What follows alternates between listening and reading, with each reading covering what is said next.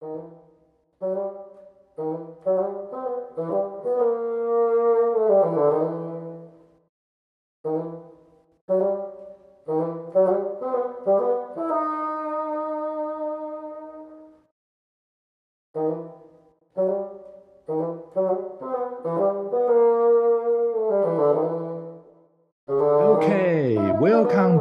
Mr. Cockroach，今天我们又来到一个月一次的艺术单元。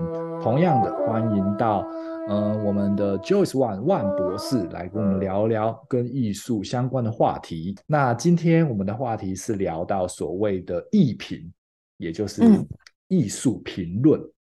嗯，嗯，是的，这个部分。嗯、然后这个评论其实是对于 Joyce 来说是一个，就是他的 expertise。他的专业就是艺，Joyce 是专门就是写艺评。我们来聊聊艺评这个东西对于艺术家的影响以及它的功能性，以及我们越为什么要艺评？然后，呃，无中生有吗？还是是一个是让我们更容易去了解艺术家的一个过程呢？所以，艺评到底是什么？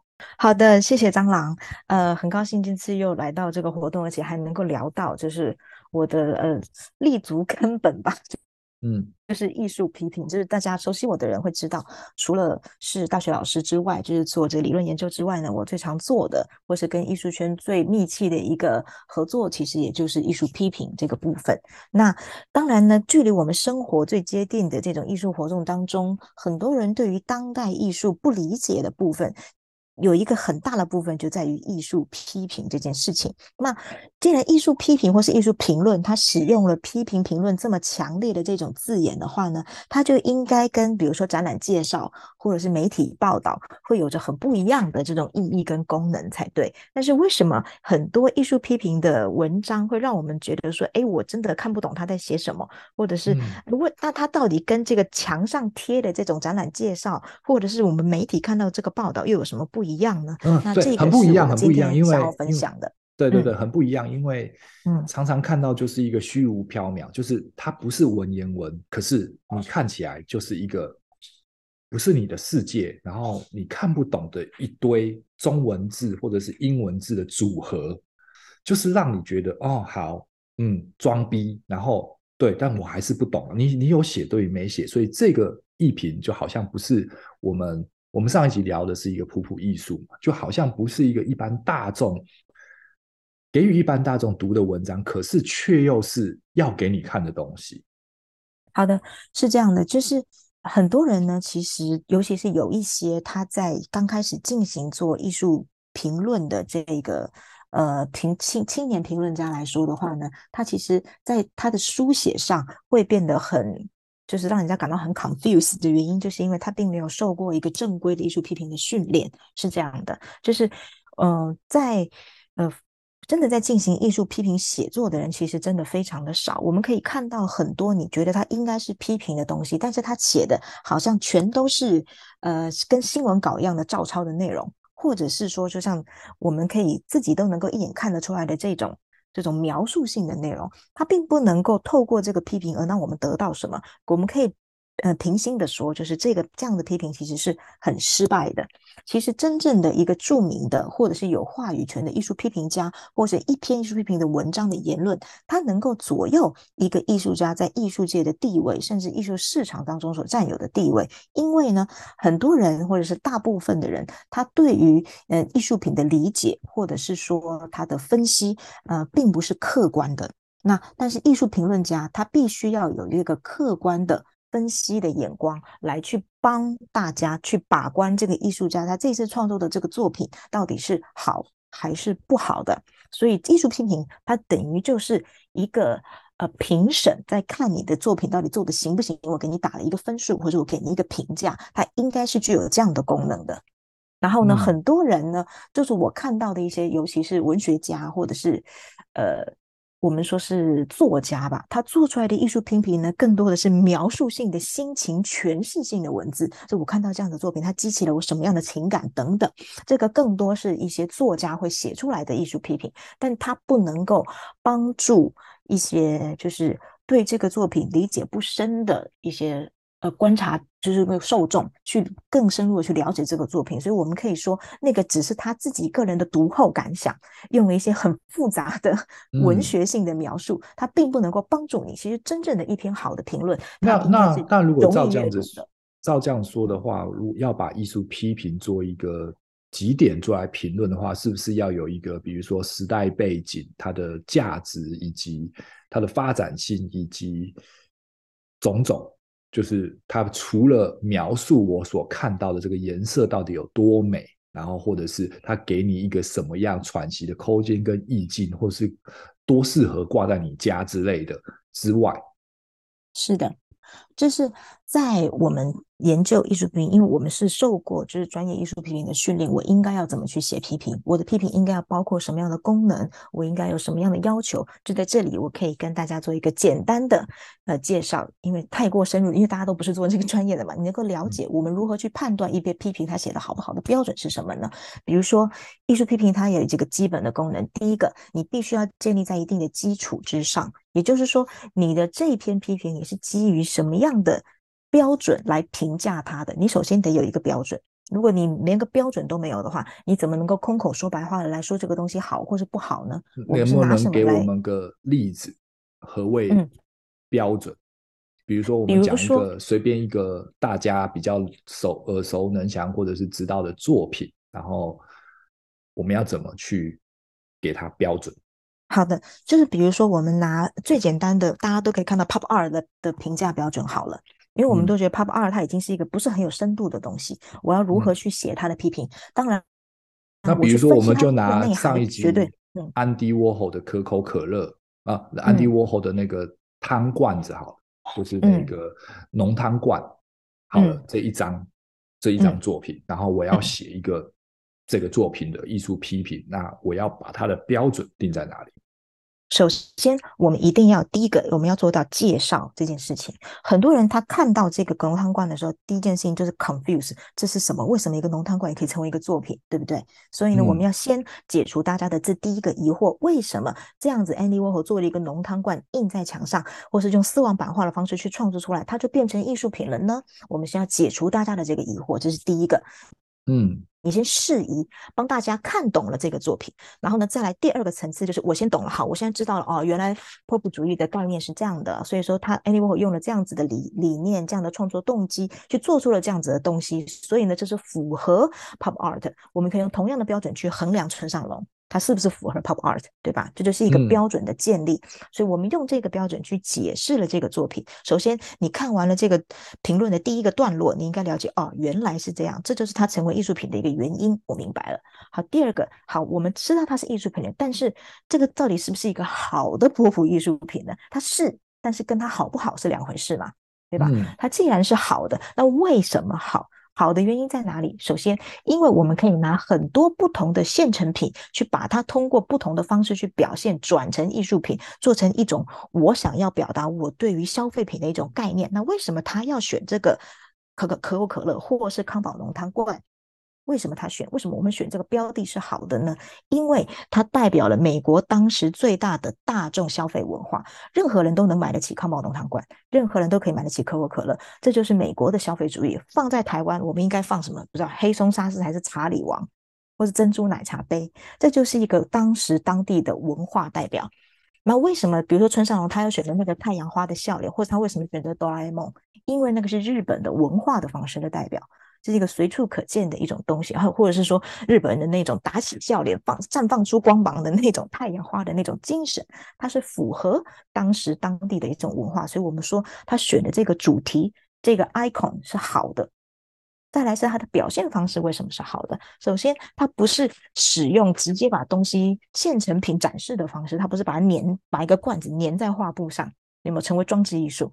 它用的是丝网版画这种方式。丝网版画这种方式，其中一个很大的因素就是它可以不断的被复制。虽然说它有 addition，但是它是不断复制的，所以这种方式又符合了就是 pop art 的这种复制的大众的每一个人都可以拥有的一种概念。然后它又不是印表机，嗯、它好歹也是一种艺术手法嘛。所以呢，他的选角也好，他的创作手法也好，然后他把一个小罐子放到那么大，也是一种把一种你身边的小东西，把它 focus，把它放大的一种精神概念。所以为什么我们说这是一幅好作品？我们是用各个层面去分析它的。对，我们是要去引导观者去理解这个作品，然后我们分析完了以后呢，嗯、我们最好是能够不只是锦上添花，我们还要帮助艺术家去改进他的缺点。你接下来你可以怎么做？你可以让你的作品更上一层楼。如果这个已经很好了，或者是说如果这个东西真的不怎么样，你应该怎么改进？基于我前面的种种分析，你怎么样能够做得更好？嗯，可是可是以一个嗯的好奇，请问一下，一个比如说。嗯我是一个艺术家，好，对不对？我请你去帮我的新的作品写一个评论，嗯、对不对？可是你会在我的这个作品的评论里面写下我需要改进的方向吗？给大家知道吗？这应该好像是，好像是只是你告诉我就好了。我你你干嘛跟大众说我要怎么改进？这个就是很吊诡的一个地方。如果一个批评家他是帮艺术家在他的画册、在他的展览上写的话呢，通常写的就只有好话了。嗯，对。可是你刚刚特别说，一个艺评家要写出这个作品，接下来未来更好的发展，跟他可能下一个作品要改进，这个这个这个这个这个点是什么？嗯、那当然就是在艺术批评的专业艺术刊物上刊载的文章，就必须要如此。哦，对，不是帮艺术家写，嗯、就是谁付我钱，我当然必须写他好话，对吧？哦，那今天如果所以如果是一个啊、嗯，所以那个杂志，比如说那个报道，它是一个中立的。我现在拿出了好几个 pop 艺术家，嗯、比如说有村上隆哦，好有哦，我们之前讲的奈良美智，他也许不是啊，或者是草间弥生，我们同样放到这个东西来批评哦，谁是更现代的那个普普艺术的时候，你就要写出这个东西它的前因后果跟谁好谁坏，然后它接下来会怎么发展会更好，就可以写了，对不对？可是如果是我请你来帮我写一个艺评的话，你就不能够写出。批评我的东西嘛，是不是？因为这一段可能你也可以把它删掉嘛。啊、因为比如说我写了文章，我写给你了，啊、我如果说写了一些帮助你改进缺点的一个段落、一个部分，你可以要求我把这个部分拿掉。嗯，然后你自己知道，我们私底下我自己给你建议，你自己知道就好了。但是我们不要让全部的人都知道。但、哦、我一样尽到了我一个批评家需要提供建议的一个任务。对吧？或是我一个责任，我一样告诉你了。哦、所以批评家我不会让你丢脸。批评家必须要如此，这是 including。不然你批评什么呢？你那你不就是只是赞美家了吗？哦、你就不是批评家了呀。你得要提出，哦、其实批评，我们我们跟大家厘清一个概念啊、哦。首先，艺术批评这个词汇的使用呢，是呃在。在在在内地使用的，就是我们自己也是觉得这个是比较尖锐的一个词嘛。但台湾我们使用的词语叫做评论，它感觉起来是很中性的，不一定带有负面的内涵。但是如果我们回到英文的原文来说，嗯、它这个 criticism 这个字，它其实就是批评，它就是批评，它就是批判主义，嗯，嗯，而且它是苛求的，而且那所以这个批评会接更接近斗争这两个字吗？对，就是我要。鸡蛋里挑骨头，我非要把你就算没毛病，我也给你挑出毛病来。哦，这样才能体现批评家的价值。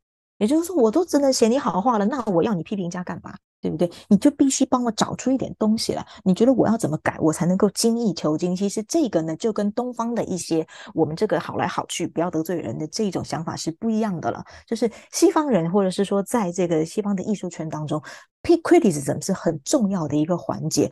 写这些文章的人，他真的不怕得罪人。就是其实这一次，不管之前你做了多好的作品，你这一幅作品，你这一次展览很烂，我就是要把你骂到臭头。然后呢，那个。批评家他那个那个艺术家，他如果很火大，他可以自己写文章来跟你对骂。所以在国外的批评环境当中，真的就是他们的批评杂志或者是艺术媒体是很活跃的，就是经常有人在上面对骂。嗯。哦，所以这是一个很正常的事情，就是我写了这个东西、嗯、啊，你不接受，那好来，你呀、啊，你来跟我辩嘛，对不对？看谁赢嘛，是不是？对，或者是说，你的好朋友也是一个批评家，我觉得他说的不对，我觉得我朋友的这个作品他就是好，就算他不认识或他觉得，我觉得这个批评家写的不对，我觉得他的观点他分析的不对，我觉得他这东西就是好，他的或是说，我觉得你说的这个不好不对，你说的这个不好其实是好的，但是我觉得你说的好是不好的，我一样可以跟你。就是提出不同的意见。嗯，好，那我大概了解了这个这个评论家他的他的中心价值。那我、嗯、我们展览上面，我们刚刚一开始提的这个虚无缥缈的这些文字，在形容一个展品。比如说，我们去一个一个一个，比如说一个，你可能就是去看一个展品，他会给你一个 PDF，或是给你一个小、嗯、小小小杂志，去去告诉你这个作品里面的内容是什么的时候，那很多时候其实也是看不懂的嘛。嗯，对啊，那这个应该不叫做批评，这应该叫做简介吧。嗯对，我觉得叫导览。哦，那个东西叫做导览。嗯、是的，就是大部分你的工作里面，一个评论家里面，这也是一个环节吗？应该来是说呢，呃，你可以要求，就是对于一个专业的评论写作者来说的话呢，你可以要求我产出哪一种层次的评论文章。嗯，就是有的。环境，或者是有的杂志或是刊物，它可能它的受众是比较呃没有那么专业的话，那我们可能提供的一些内容，我们会是比较可能更多的描述性的。但是我们一定要有带有一些就是教育意义，还有一些分析的，去帮助读者去理解。也就是说，我们要先定义这个观者他的程度。如果观者比较浅的话，我们会在解说上放更重的部分。等到你确定能够完全理解了，我再加上一部分的分析，嗯，还有评价。这个我懂，这个我懂。可是，可是通常我看到的是，比如说我进去一个艺廊，然后他门口会贴了一排这个这个艺术家的年代史，他。去比赛过哪些东西，参加过哪些艺廊，得过什么奖，然后再来就是哦，他这次作品的一个简介跟导览。关于这个部分，就是是一个什么样的概念或什么样的不同呢？跟您刚刚讲的部分。刚刚我问的那个断句是关于，因为那个那个简介跟那个墙上上面的那个资讯，就是给所有人，他没有分，因为进来你你你看得懂，你看不懂，你是艺术家，你是评论者，还是你是一般大众，他给你的都是同一个稿，他不会给你一个哦，你是初阶者，我给你这个浅显易懂；你是小学生，我给你这个，然后哦，你是讲师大学生，或者是你是艺评者，我给你一份另外一个报道，没有，进来都一样嘛。所以跟你刚刚讲的东西是有一些落差的，不是吗？是的，是不一样的。我们通常进去墙上看到的 notes 会是前言嘛，对吧？前言的话，其实更多是策展人本人撰写的，或是艺术家本人撰写。如果他就是策展人的话，那他的撰写的这个内容呢，其实更多的是关于这次展览的一些介绍。然后呢，会让大家能够有一个了解，就是这个展览到底是在讲什么，它需要传达什么样的概念，它帮助你去理解这个展览，它主要是这样的功能，而不是批评它。所以，如果当你想要看到更多，或是你当你想要了解更多的时候呢，你可能呃会去找相关的呃杂志提供的一些报道，比如说。嗯、呃，有一些更专业的，像国内也有很多比较专业的艺术杂志，它会呃，比如说艺术家或者是说典藏这种类型的专业的艺术杂志，它里面会有一些除了介绍文章之外的一些评论文章，然后它的评论、嗯、当然就是比如说这一期这一期这个月有哪几个艺术家有展出，然后他的时间地点以及他展览内容之外，他会有请一个艺评者，就像您的工作的人、会写一下，哦。你看过了这个展览之后，你的想法，没错吧？大概就是这样子。所以你你的角色的工作就会出现在这个这个这个杂志里面去评论。哦，我这次看到了谁谁谁，然后他做了啥，然后好看不好看，嗯、值不值得？嗯、对，然后就这样。对，所以这个就。让大家就更容易理解为什么你到展场上，你看到那个东西可能会是很感性的，然后可能会是一种就是氛围上的描述，或者是概念上的描述，因为它其实不是一个批评文章，它是一个介绍，更多是策展人或者是艺术家他想要你在看展览的时候去理解他的展览品的一种呃一种说明，这样。嗯。那如何区分为一个好的？你刚刚说，其实这个有过经过训练的训练的这个艺评家，其实是少数的嘛，对不对？嗯。那我们如何去区分一个好的艺评者，然后他能够给我一些，给一个年轻的艺术家更多一些什么，或者是他是一个不好的艺评者，他没有办法带领我到另外一个高度？呃，通常的话呢，我们如果评论一个艺评者的话，呃，也不完全的客观，就好像好的艺术家他有时候会做出烂作品一样，或是烂就是不好的艺术家有时候也会做出一些杰作嘛。所以，通常一个艺术家或者一个评论家，就是一个创作者，他会有一个他固定的水平，你可以去看他以往做的一些文章。看他文章写的内容，嗯、或者是看整个艺术圈给他的一个评价，来作为你衡量他的呃标准。这样，嗯、那这个类型的标准，你就可以判断说，比如说有的批评家他就是比较擅长于分析哪一种类型的作品，那有的批评家他就比较不擅长，嗯、或是他的个人的喜好会比较重。这样，所以这个也是我认为艺术家或者是说一些呃呃观者，他可以作为分析这个艺批评家给我们提供的分析是否可靠的一个标准。嗯，那一般来说，我我这样大概懂了，就是比如说是一个一个电影的评论家来说好了，有些人专门就是分析科幻片的，有些人专门就是分析这一个浪漫电影的，对，所以。你不能把浪漫电影的请他来批评科幻片，因为他看不懂。对，对，他就不会是一个好的一批。嗯，对，或者是如果说他是一个，嗯、呃、嗯。呃对，就像你说的，如果说他是一个专门分析科幻片，他必须看过古古往今来所有的科幻片，他已经有一个标准，他的心中有一个 standard，他才可以用这个 standard 来评量这个现在这个科幻片新出的这一片到底是一个好片还是一个烂片，或是对谁当中哪一个环节有什么致敬，这些他全都能看出来。嗯嗯，是这样的，所以我们。对一个艺术批评的文章，或是一个批评家的期待，其实是我们希望看到的，不是那种纯粹感性的小作文，就是不是那种作家类型的作文，嗯、也不是那种我们关于艺术品的这个感想，嗯、也不是那种博物馆给我们的导览，或是那种画廊写的文宣报道、嗯、宣传，赶快收藏，错过难得什么之类的，或是一种随意的批评，或者是一种很主观的啊，它就是好或是不好。我们得到的其实是分析。哦所以它会更像是，它会更像是一个论文写作。是的，它其实就是。没错吧？我们之前讲过何谓写一个好的论文，嗯、所以一个艺评讲的一个艺术家的一次的这个、嗯、这这个这个艺术创作，会像是一个小型的论文，去介绍这个艺术家的来龙去脉、由来以及这次作品的发展性好跟不好。嗯，是的。哦，那这样子它会更像是一个，你其实看了，你真的就不会去看到很多风花雪月情感描述，它不会有的，它就是一篇分析文章。哦、那这种类型的分析文章，其实你更会看到在呃比较呃，就是它的内涵是比较丰富的一些艺术家的作品上，你会看到。换句话说，嗯、如果这个艺术家他的作品他本来就比较浅薄，你真的不需要去搞一个艺术批评作品来分析它。嗯，那我们讲讲一个中中国目前中国大陆，比如说七九八那边的那种市场，这个一个一平的一个一个概念，因为呃，就是您之前好像有提过，就是一个就比如说呃，通常就是一个展览，比如说一个月或一个礼拜不等。那其实很多时候就是那一天、那两天，除了 VIP 来看之外，就是一个媒体招待会的一个概念嘛，对不对？那那个媒体招待会就会出现了许许多多艺评者以及媒体去报道你这个作品，所以那个时间点你发出去的这个艺评，然后到哪个平台上会奠定你这次展览的这个地位以及重要性。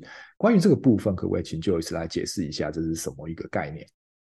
其实呢，在一个完整的，就是说更健全的艺术生态当中呢，任何一个开幕式，重要的艺评家，或者是说重要的艺术家、艺术媒体，都是会被邀请的。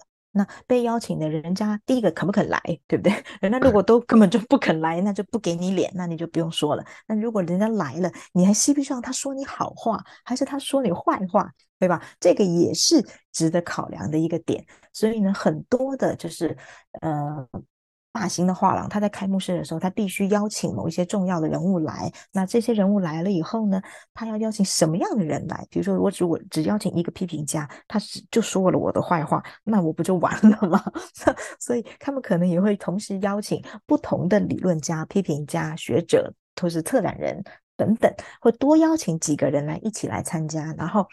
在媒体访问的时候呢，当然媒体可能都会访问，但是媒体发出去之前呢，画廊可能会给媒体一些费用嘛，就是让媒体我们来看一下这些人都说了些什么，不适合发的我们就不要发了吧。嗯，所以其实它其实是一种，它其实就是一种，就是给钱做事比较多是一个这样子的概念。那也许你请来的。评论家他是一个很中立，你就知道他很中立，所以你会期待他也许写一些负面的，嗯、但是你还是要给他钱，因为你不给他钱，他不会来。是不是这样的意思？呃，你邀请他来参加，就是开幕式什么之类的话，那是不需要钱的。就是你邀请人家来、哦、来，他不说话，哦、他不用钱。对，没有，你就来就是邀请他，请他说话，请他报道啊，不管不然没有用嘛。嗯、我家我我就请一般我我妈我我朋友我家人来看就好了，我请这些人干嘛？不是吗？对啊，因为你不请他很没礼貌啊。哦，一定要。对，嗯、就是比如说这种类型的风格，或是这样的类型大型的画廊，他要开幕的时候，你你请他，他可以不来，嗯，但是可是你不能不请他，不请他是这样的。嗯，嗯，了解了哦，所以这个生态是大概是一样这样子的东西。好，哦，那好，就有意思。那艺术批评一直都是这样子吗？那有没有一些其他不同的变化呢？其实我们对于艺术批评的了解，在中国其实也是，我们都一直都存在，只是大家不知道。就是中国其实以前很多文人雅士嘛，对不对？大家其实会互相往来，然后他会就是会请一个文人来去分析或者是评价一下自己的这一次的画作。然后呢，那个文人会另外说一些什么话？这个我们以前在读我们中文课本里面，在里面其实都有读到。嗯，但其实这个就是早期的艺术批评，虽然它不是很规范，那有一些艺术批评的文章被留下来了，但是原画或是原作品它没有被保存好，它消失了。这个时候，这个艺术批评的文章反而变得很重要，可以让我们从这个文章去分析或者去了解一下。哦，原来以前这幅原画可能是这个样子。所以说，在艺术批评当中有一个很重要的部分是描述，这个部分是不可或缺的。虽然说我们说，呃，描述不是很重要，但是一定要描述它，因为、啊、我懂意思了。其实就是他那个描述会让你知道那个年代或那个时代感。嗯他在那个年代的历史地位，也许那个东西我们再也看不到了，但他曾经在文章里面出现，去描述这个作品，嗯、比如说一个 masterpiece，、嗯、一个呃，比如说烧掉的，嗯，之前故宫的展览两个画，嗯、一边是烧掉，嗯、一边在大陆，一边在台湾，我忘记是什么画，嗯、但是、嗯、但是我们某种 piece 我们没有留下来，但是留下了一个艺评家曾经讲过这里面的内容，嗯、这个的它的历史地义跟。就是比如说考古来说，就非常的重要。您说的应该是这个吧？对，是，或者是说，甚至有一些批评，他会描述到说，哦，在这幅作品当中，我们可以看到它的尺幅大概是多少，里面有是哪一个季节的景色，然后有哪一些人，然后山有多高，然后大概用了样什么样的布局，他都会大概形容一下。或者是说，就算这幅作品现在在你眼前，因为每一个人的观察能力是不一样的，哦，所以你可能就会没有看到某一些细节，掉了一些东西。对，或者是你这个笔触，你根本看不懂这个艺术家这个笔触是什么意思。但是这个批评家他可能就会去帮助你去分析这个笔触，也许在这个部分，他这个笔触就显示出来了，他是有多么的老练，或者是说在这个地方的布局跟配色，我们就可以看得出来他是有参考了谁谁谁的作品等等，这些算是描述的一个部分。我们就是通过艺术批评家在这种细节上的描述跟诠释，其实我们可以去学习到一些就是审美的标准呐、啊，然后了解一些美术史的一些概念呐、啊。其实艺术批评文章它的、嗯、呃它的内容是很丰富的，它不只是那种感觉或是批评。那它批评你要有一个基础嘛，嗯、所以它这个描述这些东西其实是一个很直观的一个，你可以直接从它学到的一个一个一个一个内容。这样，嗯，比如说我们之前有提到的张大千。有可能就是必须你可能要经过这些艺评家的这些描述，嗯、你才能看懂他那个挥洒、嗯、那个用色、那个笔触、嗯、那个大小、那个规格以及那个空间感。所以一般的人就是啊，就嗯漂亮，嗯不漂亮，嗯看不懂。但是你看了那些评论之后，你就哦豁然开朗。哦、原来对，原来是要这样看呐、啊。原来我们走这样看哦，对，原来这一幅，尤其是中国的一些山水画，你真的不知道怎么看啊！原来我们是要从呃他安排的这条小路走进去，然后从这里开始要坐船，然后从这里开始我们可以看到它有一个可以往上爬的小道，或者是它就是一个溪流，它暗示的我们从这里继续往上爬，它其实就是看画的一个过程的再现。然后呢，它是对观看画以后呢，我们会有一种思考：这个布局为什么是这个样子？为什么我们会说这个是让我们欲生惜获？为什么会让我们觉得是可以沉浸其中的沉浸式体验型的国画作品？这个都是在一个描述上或是诠释上，一般人他做不到的，或者是只是一个，只是一个，就是那个叫做展览说明，他是做不到的。就是评论文章，他应该能够做到这个部分。嗯，那很多时候我们有看到这种艺术导览员，其实他也会有类似这个艺评家的一个简单的一个职责嘛。虽然他不能说坏的部分太多，嗯、但是原则上就跟你刚刚讲的是一样的嘛。嗯嗯、就是就比如说一堆、嗯、一堆欧巴桑围着一幅国宝，对，嗯、然后翠玉白菜，然后嗯，就就漂亮，嗯，翠玉白菜。嗯嗯，对，美，然后对，但是就是他就会讲哦，这个这个这个什么年代啊？他这个到底是刀工是怎么刻的啊？这个石头是哪里展出的啊？他、嗯、为什么会这样晶莹透彻？嗯、我们要从哪个角度看才能更看出它的特别性之类的嘛？嗯、对不对？类似是像这样子的这概念。对，OK，对，那这个其实是比较考验到一个评论家他自己他本身的学养。就是他自己看不看得出来，或者是说他有没有这方面的知识积累，然后我们如何判断这个评论家他的就是标准好不好？其实是最后他给的评论，就是他一定要给评论。如果你只是描述的话，那你就只是一个做描述的人，你就还是一样是说明文章，嗯、你还是要告诉人家他好或是不好，然后原因在哪里？嗯，对，那这个部分就是一个非常主观的一个，也不能叫主观呐、啊，就是其实就是一个。就是以这个媒材去做这件事情，这个艺术家是不是有达标？就像是我们刚刚回到这个判断价值，回回到 pop art 这件事情，嗯、汤罐子用绢画版画的方式去呈现，它有没有达标？它绝对会比我只是把一个罐子粘在画布上来的有价值。嗯、对，对然后它它的这个过程，它是不是它的那个用色，它那个大小，它那个质感，嗯、跟它印了几张，它有没有达标？对，是大概是这样子的。这是一个标准的，嗯、就是我们在评论，我们在给分。嗯、我们虽然说不会实际上打一个分数，但是我们会告诉他是好，或是上乘作品、顶级作品，它到什么样程度，我们是有标准的。那这个标准并不是人类随便一个心中的标准，而是一种，就是它是有一个 standard 在那里的。嗯，OK，好，那谢谢 Joyce。那我们今天聊的这个内容，嗯，也希望大家喜欢。讲的是一个艺术评论，嗯、它也许稍微深一点，不过这个细节大家可以稍微回放一下。那其实评论呢，它一定有正跟负的两面，它不绝对不是只是一个锦上添花，然后也不是一个雪中送炭，它绝对是一个两相面的一个、嗯、一个一个刀的两面，它有、嗯、它有好的，也有不好的一个部分。嗯，是的。那就希望大家期待下一集我们的艺术讲座，然后再一次谢谢 Joyce，谢谢大家。OK，拜拜，下次见。拜拜，再次见。